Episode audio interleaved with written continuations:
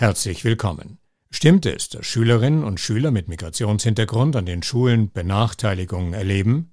Dass sie schlechtere Leistungen bei standardisierten Tests erbringen und dass sie Schulen überhaupt häufiger ohne Abschluss verlassen? Antwort leider ja. Halima Morcevic ist klinische und Gesundheitspsychologin an der Universität Salzburg. Sie hat selbst Migrationshintergrund und forscht eben darüber. Warum ist das so? Was sind die Folgen und was kann man dagegen tun? Dafür, für ihr lösungs- und nicht nur problemorientiertes Arbeiten, hat sie einen Wissenschaftspreis erhalten und ist daher die richtige Gesprächspartnerin, um über Minderheitenzugehörigkeit und Bildungserfolg Auskunft zu geben. Journey Stories Geschichten von Flucht und Migration.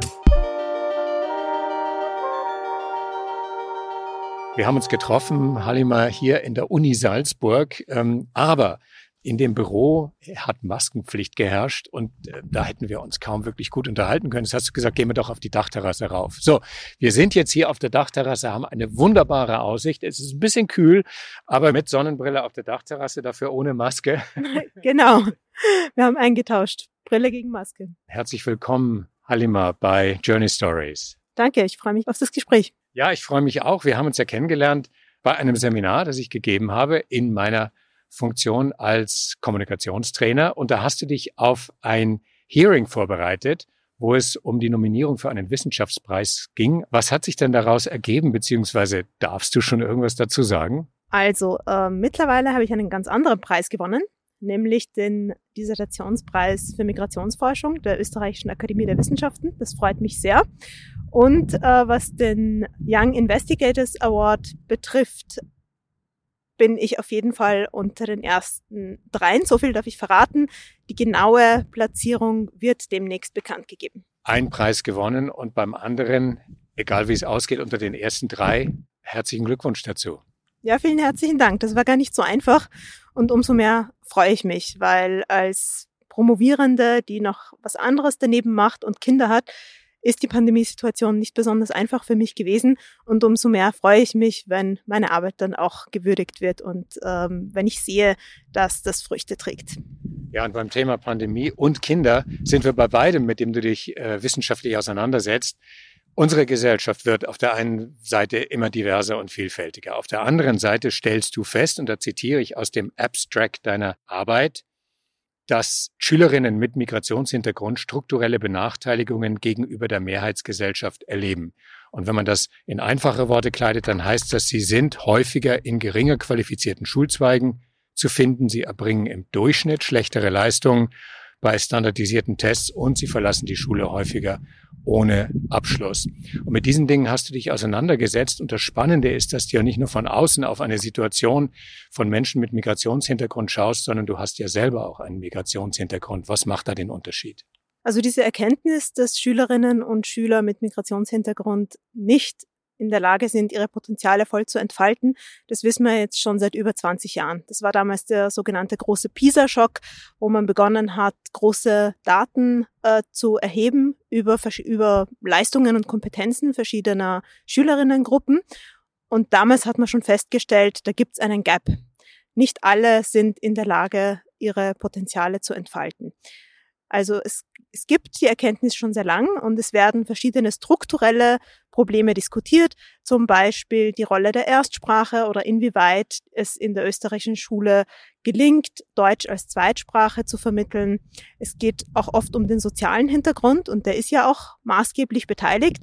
Das ist mir wichtig zu betonen, weil ich sehe, dass da oft die wissenschaftliche Diskussion und die gesellschaftliche auseinanderdriften. Also die Tatsache, dass Schülerinnen mit Migrationshintergrund schlechtere Leistungen erbringen, hat ja nicht mit der Migration an sich zu tun. Das hat mit den Lebenssituationen dieser Menschen zu tun. Und das wird oft ausgeblendet äh, und führt auch oft zu stereotypen Wahrnehmungen. Und die sind so war meine Annahme, die ich dann geprüft habe, Teil des Problems, weil die Stereotype, die es über diese Gruppe gibt, die machen ja auch etwas mit den Betroffenen. Ähm, in gewissem Sinne bist du ja selber eine, in Anführungszeichen, Betroffene. Und das könnte ja dann deinen Blick auf diese Situation, die du gerade so eindrücklich beschrieben hast, auch geändert haben.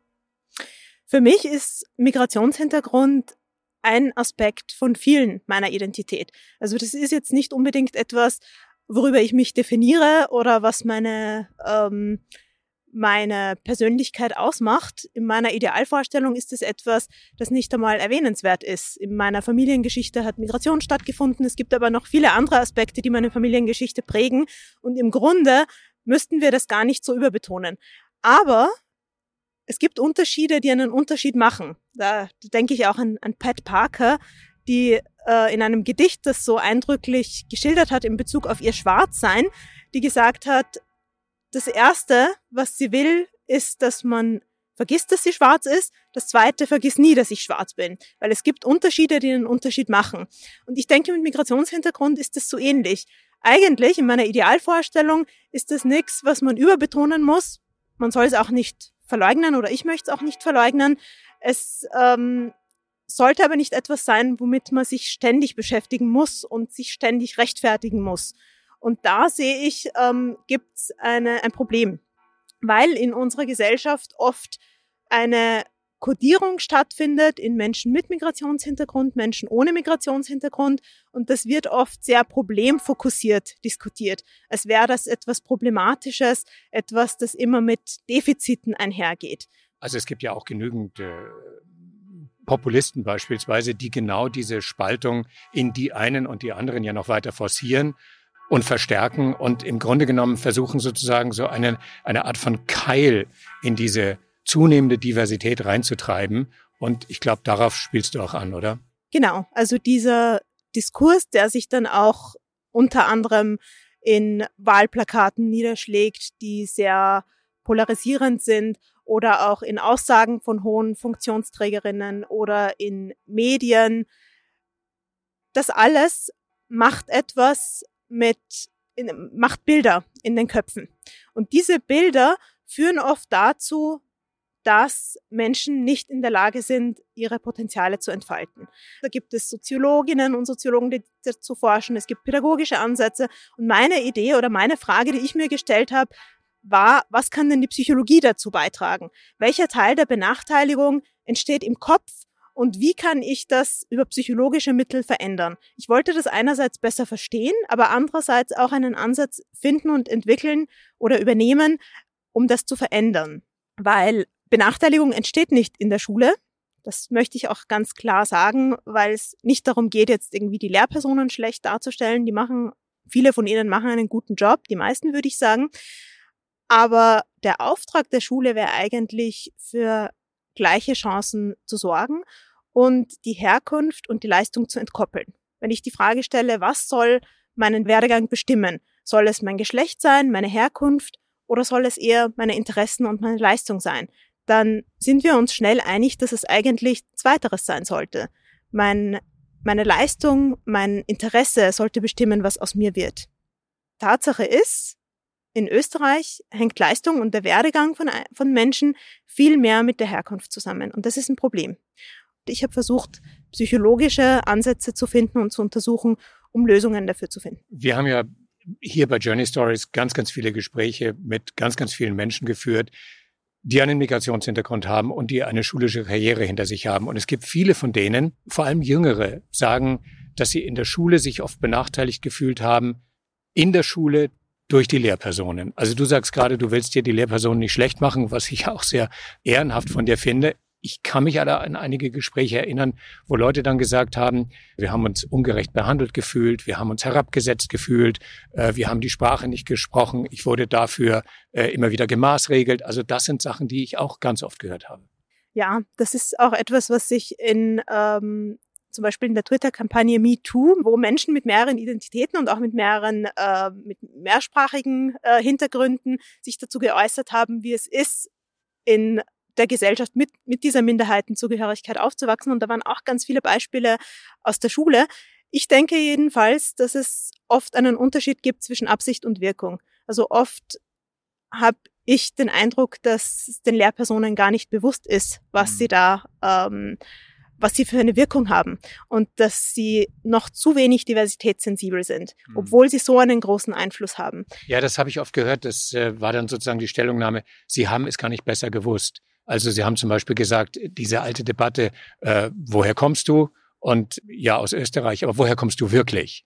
Und äh, das ist dann für die Leute eine schwierige Situation gewesen, weil sie sich als Österreicher oder Österreicherin gefühlt haben äh, und immer das Gefühl hatten, auf diese Ursprungsherkunft reduziert zu werden. Und ähm, wenn sie dann im Gespräch mit den Lehrpersonen waren, dann haben die oft gesagt, ah, das habe ich ja gar nicht so gemeint, ich war ja nur, was weiß ich, mich hat ja nur interessiert, was dein Hintergrund ist. Aber vor der Klasse haben sie sich bloßgestellt gefühlt. Solche Sachen hast du wahrscheinlich auch oft erlebt, oder? Ja, und das ist auch Teil meiner Forschung. Also mir geht's genau um diese Identitätskonstruktionen und diesen Mismatch zwischen der Selbstwahrnehmung und der Fremdwahrnehmung. Wie gesagt, viele ich inkludiert sehen den Migrationshintergrund jetzt gar nicht so als das, was ihre Identität ausmacht. Und wenn man aber dann immer wieder durch Interaktionen auch in der Schule und auch mit Lehrpersonen oder mit anderen Schülerinnen darauf reduziert wird und zu einem anderen gemacht wird, dann macht das was mit einem. Und das führt auch oft dazu, dass man in einer Phase als, als Jugendlicher, wo man noch herausfindet, was zu einem passt, wer man ist, dass man dann oft den Eindruck von außen bekommt, da gehöre ich nicht ganz her. Und das führt auch oft dazu, dass sich manche fremd fühlen, obwohl sie eigentlich äh, dazugehören. Was noch dazu kommt, ist, dass ich denke mit der Zeit, ähm, dass die jüngeren Generationen andere Ansprüche haben. Das finde ich auch gut, weil ich, weil das eine, eine gewisse ähm, Emanzipation mit sich bringt. Während also Ansprüche, die sie auch artikulieren ja, oder zumindest ähm, darüber nachdenken und die für ihre, für ihre Identität und für ihre Identitätskonstruktionen wichtig sind. Mhm. Während die ersten Generation, Einwanderergenerationen oft sich als Gäste äh, gesehen haben oder sich damit begnügt haben, als Gäste gesehen zu werden, sind zweite und dritte Generationen mit einem ganz anderen Anspruch da. Weil warum soll ich mich hinten anstellen oder mich mit weniger zufrieden geben? Ich bin hier geboren, ich bin hier aufgewachsen, ich mhm. gehöre hierher. Ähm, da erwartet man, dass das Gleichheitsversprechen, das ja so zentral ist in unserer demokratischen Gesellschaft, dass das auch eingelöst wird. Und wenn man dann diese Gaps wahrnimmt und wahrnimmt, eigentlich gibt es ganz viele Bereiche, wo man nicht dieselben Möglichkeiten hat, dann fordert man das, wie ich finde, zu Recht ein. Nun bekommst du ja den einen Preis hast du bekommen, den anderen hoffentlich, ja. Den bekommst du ja nicht deswegen, weil du etwas, was seit 20 Jahren bekannt ist, nochmal wiederholst, sondern weil die Forschung ja darüber hinausgeht und Lösungsansätze bietet. Also wie kann man eine Situation, die wir jetzt gerade beschrieben haben, verbessern? Und da spielen bestimmte Dinge eine Rolle, wie zum Beispiel weise Interventionen. Was ist denn das? Das ist ein Ansatz, der aus dem angloamerikanischen äh, Bereich kommt, wo es ganz viel Forschung dazu gibt.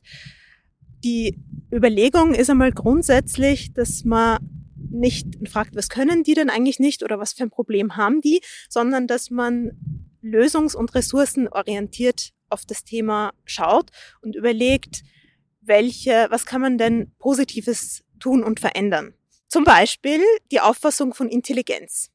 Wenn jemand der Meinung ist, Intelligenz ist etwas Festgeschriebenes, das man hat oder nicht hat, und dann zum Beispiel Misserfolg erlebt in der Schule, dann hat das ganz andere Konsequenzen, als wenn jemand der Meinung ist, Intelligenz ist etwas Veränderbares, das sich durch Übung und durch Anstrengung verändern kann.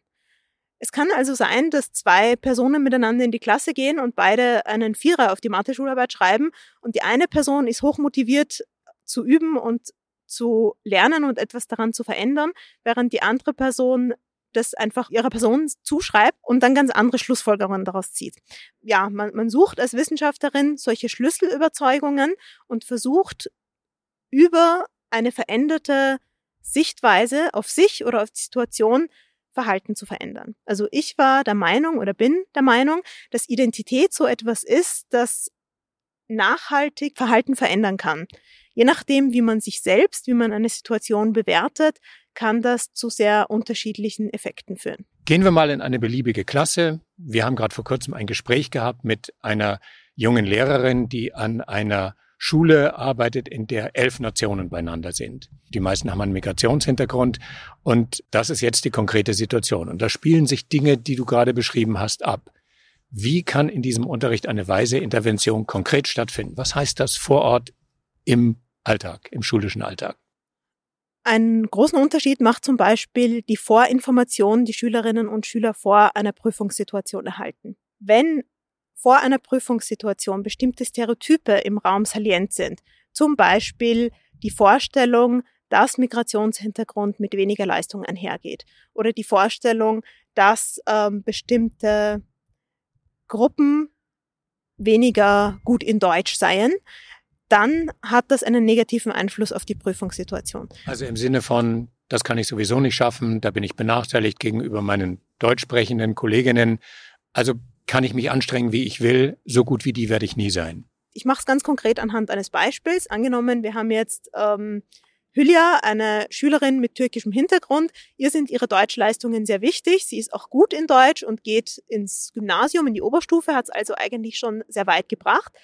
Wenn jetzt aus irgendeinem Grund ein Stereotyp salient ist und dieses Stereotyp wird zum Beispiel über ähm, Schulbücher teilweise vermittelt oder über ähm, Plakate, die sie auf dem Weg in ihre Schule äh, sieht oder über ähm, Aussagen von hochrangigen Funktionsträgerinnen. Und dieses Stereotyp sagt aus, dass türkeistämmige Personen nicht gut Deutsch könnten.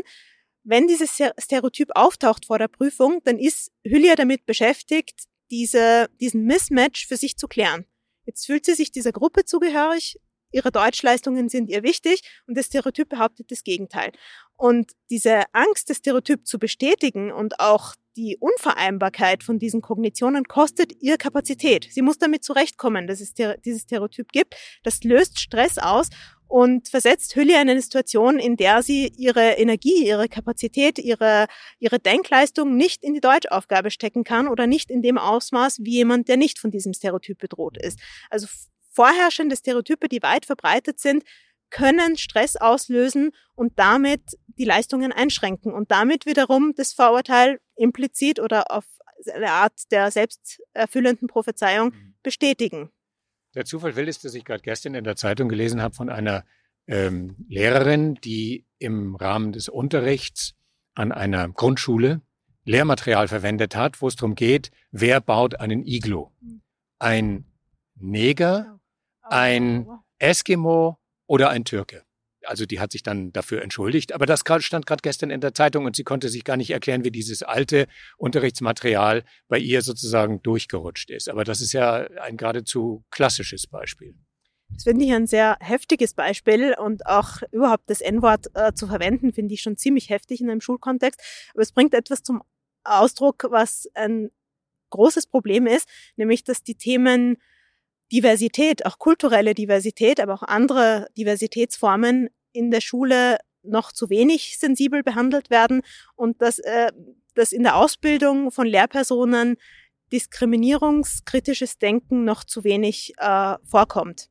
Und das ist natürlich ein Riesenproblem, weil wenn man immer wieder das Thema Migration nur aus einer problemorientierten Brille sieht, dann sieht man in jedem Schüler und in jeder Schülerin, äh, denen man Migrationshintergrund zuschreibt, ein Problem. Und das spüren die Betroffenen natürlich auch. Und unter den Bedingungen ist es nicht optimal, seine Leistung zu entfalten äh, und aus sich das Beste zu machen. Und da schließt sich wieder der Kreis. Und deshalb halte ich die Psychologie auch für so wichtig, weil Diskriminierung wird oft juristisch bearbeitet. Wir haben Gleichbehandlungsgesetze, wir haben äh, juristische Grundlagen, aber es spielt sich so viel im psychosozialen Raum äh, ab. Und das, was die Verletzungen und die Kränkungen und die Gefühle, die da ähm, aufkommen bei einer Schülerin, die diesen Gruppen zugeschrieben werden, die können nicht von Gesetzen gelöst werden. Wir brauchen praktikable Lösungen, weil nur strukturelle Probleme zu benennen, die nur top-down gelöst werden können von irgendwelchen Entscheidungsträgerinnen, von Politikerinnen, das hat bisher nichts gebracht. Deshalb brauchen wir Lösungen, die Betroffene, Lehrpersonen, Menschen wie du und ich bottom-up mhm. ähm, in die Hand nehmen können. Und meine Arbeit ist ein erster Versuch in diese Richtung. Etwas, was mich immer interessiert ist und was ich auch immer wieder frage, ist, ist unsere Gesellschaft nicht eigentlich schon ähm, diverser und vielfältiger, als wir es zum Beispiel in der medialen Wahrnehmung haben. Natürlich ist dann die Rede von Brennpunktschulen und natürlich ist die Rede davon, dass da sozial benachteiligte Menschen sind, die dann meistens einen Migrationshintergrund haben und wo es Probleme gibt in den Schulen, äh, vor den Schulen, mit den Anrainern und so weiter und so weiter. Das heißt, diese problembehaftete Wahrnehmung ist ja eine, die uns sehr, sehr prägt. Daher nochmal die Frage, äh, sind wir in Wirklichkeit schon weiter, nur wir wissen es nicht oder wir müssen den Blick auf die äh, auf die positive Wahrnehmung umlenken, um von der negativen wegzukommen? Und wenn ja, ist das möglich? Zwei Aspekte. Das eine ist die Probleme, die da diskutiert werden, sind soziale Probleme und brauchen soziale Lösungen. Das ist das eine. Das andere ist, ja, die Realität ist diverser, als es der Diskurs ist. Und das sehen wir auch zum Beispiel in der Schule. Wir haben in fast allen Schulen eine diverse Schülerinnenschaft. Bei den Lehrerinnen ist es nicht so. Und wenn man noch weiter oben schaut, unter Anführungsstrichen, unter den Schulleitungen oder in der Bildungswissenschaft oder bei anderen Bildungsakteurinnen, dann sehen wir die Diversität nicht in dem Ausmaß. Und da dürfen wir uns die Frage stellen, was können wir tun, um das noch durchlässiger zu machen? Und auch die Tatsache, dass wir endlich darüber reden müssen, wie wir diese Diversität gestalten, weil die Frage, ob, hat sich für mich erübrigt. Und wir halten uns aber viel zu sehr damit auf. Und ähm, oft, also eine andere Frage ist auch, woher beziehen Bildungsakteurinnen ihre Informationen? Beziehen sie sie von einer wissenschaftlichen Quelle, die fundiert ist und wo es oft viel mehr Differenzierung gibt und viel mehr auch äh, darauf geachtet wird, nicht verkürzte Schlüsse zu ziehen? Oder zum Beispiel aus populärwissenschaftlichen Bestsellern, die oft keine wissenschaftliche Fundierung haben und daher oft verkürzte, wenn nicht sogar diffamierende Informationen vermitteln. Und da müssen wir nochmal genauer schärfen. Der Ausgang deiner Forschung oder der, der Vorschläge, die du machst, ist ja ein Vorstoß aus der Wissenschaft in das Leben da draußen, in das schulische Leben. So, jetzt hast du gesagt, dass in den Schulen ähm, sehr stark eine Diskrepanz ist zwischen der Diversität in den Klassen und der Diversität derjenigen, die vor den Klassen stehen. Wie ist denn das in der Wissenschaft selber? Ich nehme die Wissenschaft hier in Österreich als nicht besonders divers wahr. Das ist für mich persönlich auch eine Motivation ähm, oder war eine Motivation in die Wissenschaft äh, zu gehen, weil ich denke, ja, Wissenschaft lebt ja auch von Fragestellungen aus verschiedenen Perspektiven. Und mein diverser Zugang ermöglicht mir auch Fragestellungen aufzuwerfen, die vielleicht äh, anders sind, als wenn jemand nicht Zugang zu so viel äh, diversen Lebensrealitäten hätte. Und ich denke, dass es der Wissenschaft insgesamt gut täte, mehr Diversität zuzulassen. Nun haben wir ja gerade im Moment mit einem zweiten Problem zu tun, das die Wissenschaft hat, nämlich eine Art von Wissenschaftsnegierung, Wissenschaftsskepsis, Wissenschaftsablehnung, die wir jetzt gerade in der Corona-Debatte ganz stark spüren, äh, bei den Impfgegnern, die sich darauf berufen, ähm, dass die Wissenschaft sozusagen mit den Mächtigen unter einer Decke steckt und äh, Schlechtes will und äh, wir sollen alle gechippt werden und was es da so an wahnsinnigen Mutmaßungen gibt. Aber die Basis davon ist eine offensichtlich gerade in Österreich weit verbreitete Wissenschafts- Ungläubigkeit oder Wissenschaftsskepsis? Wie nimmst du das wahr? Ich denke, dass die Pandemie viele Dinge zeigt, die vorher schon vorhanden waren, aber jetzt nochmal richtig sichtbar werden. Und dieses Thema ist eins davon, das ich als sehr schmerzlich erlebe, weil ich denke, dass die Wissenschaft sehr viel zu bieten hätte und auch viele interessante Fragen aufwirft und Antworten gibt, aber oft nicht adäquat kommuniziert. Und deshalb bemühe ich mich persönlich in meinem bescheidenen Wirkungskreis zu verändern und versuche auch ähm, wissenschaftliche Erkenntnisse im Rahmen meiner Möglichkeiten zu übersetzen in eine verständliche Sprache, in, äh, in eine lebensreale äh, Übersetzung. Und ich würde mir wünschen, dass mehr Kolleginnen und Kollegen das auch tun. Also das merke ich gerade auch als klinische und Gesundheitspsychologin. Die Pandemie hat auch die psychischen Belastungen durch die Decke gehen lassen. Und auch da denke ich, ist es schade, dass es da einen Gap gibt zwischen denen, die fundiertes Wissen und Möglichkeiten haben, Methoden, um mit Belastungen konstruktiv umzugehen und denjenigen, die es brauchen, aber keinen Zugang haben. Und da würde ich mir sehr wünschen, dass wir auch nachhaltig nach oder durch diese Pandemie lernen, da mehr Zugänge zu schaffen und, äh, und, und Brücken zu bauen zwischen Theorie und Praxis und zwischen denjenigen, die das Wissen zur Verfügung haben und denjenigen, die es dringend brauchen. Nun ist der Preis oder die Preise für deine Arbeit eine tolle Sache, aber es ist in gewissem Sinne ja trotzdem Wissenschaft für Wissenschaft. Ne? Also die Wissenschaft ähm, bepreist die wissenschaftliche Forschung. Und du hast jetzt gerade gesagt, es geht ja um den Durchbruch aus der Wissenschaft raus ins Leben rein. Welche Erfahrung machst du denn da? Beyond sozusagen. Also ich bin jetzt gerade dabei, Handlungsempfehlungen abzuleiten aus meiner Arbeit und die möchte ich ganz gerne auch breit zur Verfügung stellen und würde mich sehr freuen, wenn Lehrpersonen und andere Bildungsakteurinnen äh, das nutzen können. Es ist mir ein persönliches Anliegen, dass das nicht nur im Rahmen der Wissenschaft bleibt, sondern auch in der Praxis zur Verfügung steht. Und äh, soweit ich die Möglichkeit ähm, bekomme, würde ich mich auch darüber hinaus dafür engagieren, dieses Wissen und auch äh, anderes Wissen ähm, breiter zur Verfügung zu stellen. Also das ist jetzt die Gelegenheit für einen Pitch, wenn du so willst.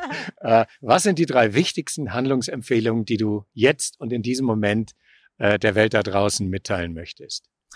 Also erstens finde ich sehr wichtig, dass Chancengleichheit keine Voraussetzung ist, sondern Ziel und Auftrag für uns alle. Ich erlebe das oft, dass nur Benachteiligten bewusst ist, dass wir diese Ziele nicht erreicht haben, von denen wir oft sprechen. Wir gehen oft davon aus, dass wir in Österreich äh, alle Menschen gleiche Rechte haben.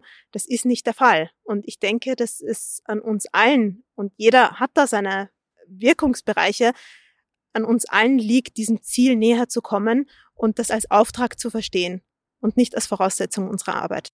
Das war Nummer eins, genau. Nummer eins. Ähm, der zweite Bereich ist, dass man, dass es wichtig ist, diversitätssensibel vorzugehen und wahrzunehmen, welche Benachteiligungen gibt es in, in meinem Wirkungskreis und was kann ich tun, um Menschen, die weniger Zugang haben zu Wissen, zu Ressourcen, zu Möglichkeiten, um denen das zur Verfügung zu stellen. Das ist enorm wichtig, weil es auch um uns alle geht. Also einerseits geht es jetzt im Bereich Bildung darum, wenn jemand wenig Bildungschancen hat, ist es tragisch für das Individuum, für die einzelne Person, weil sie dann nicht in der Lage ist, aus ihrem Leben das zu machen, was sie will. Aber es ist auch für uns alle ein Problem, auch ökonomisch betrachtet. Wenn wir Menschen nicht, wenn wir Talente und Begabungen vergeuden, dann haben wir auch ein wirtschaftliches Problem, weil das ja die Arbeitskräfte von morgen sind. Und von daher sollte es uns allen ein Anliegen sein, dass möglichst viele ihre Potenziale entfalten können. Und Nummer drei? Und Nummer drei, ich fände es gut, wenn wir eine Balance finden zwischen Defizitorientierung und Lösungsorientierung. Und die letzten Jahrzehnte waren von Defizitorientierung geprägt, im Bildungsbereich allgemein, was Migration betrifft, noch viel mehr. Ich denke, es ist in der Zeit, das umzudrehen die Lösungen zu suchen und die Ressourcen. Und das sind ja auch unglaublich ähm, talentierte Menschen, um die es da geht, es, wir reden hier von mehrsprachigen Personen. Das ist eigentlich ein hohes Gut, mehrere Sprachen zu sprechen. Es wird Zeit, das zu sehen und äh, diese Menschen auch mit ihren Begabungen und mit ihren Möglichkeiten und ihren Ressourcen wahrzunehmen und zu fördern. Derzeit nehmen wir das Trennende in der Gesellschaft mehr wahr als das Verbindende. Aber bleiben wir zum Abschluss auf der Hoffnungsschiene, wenn du so willst. Was macht dir Hoffnung, dass diese drei Punkte, die du gerade genannt hast, in absehbarer Zeit die problembehaftete Sichtweise, die jetzt Jahrzehnte im Vordergrund stand, äh, tatsächlich auch ablösen werden?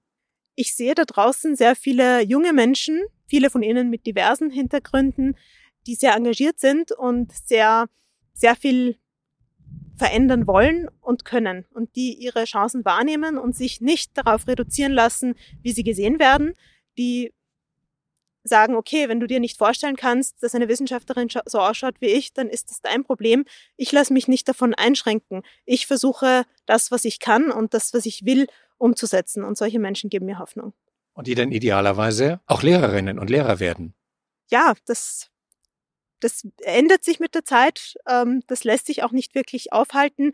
Ich hoffe, dass das insgesamt eine gute Entwicklung wird. Sie wird konfliktreich bleiben, aber ich denke, Konflikte sind auch eine Chance und sind auch eine Möglichkeit zu wachsen. Wir müssen nur fair streiten lernen. Ich wünsche dir toi toi toi für den zweiten Preis und äh, freue mich, dass du den anderen gewonnen hast und ich danke dir herzlich für das Gespräch. Vielen herzlichen Dank. Journey Stories Geschichten von Flucht und Migration.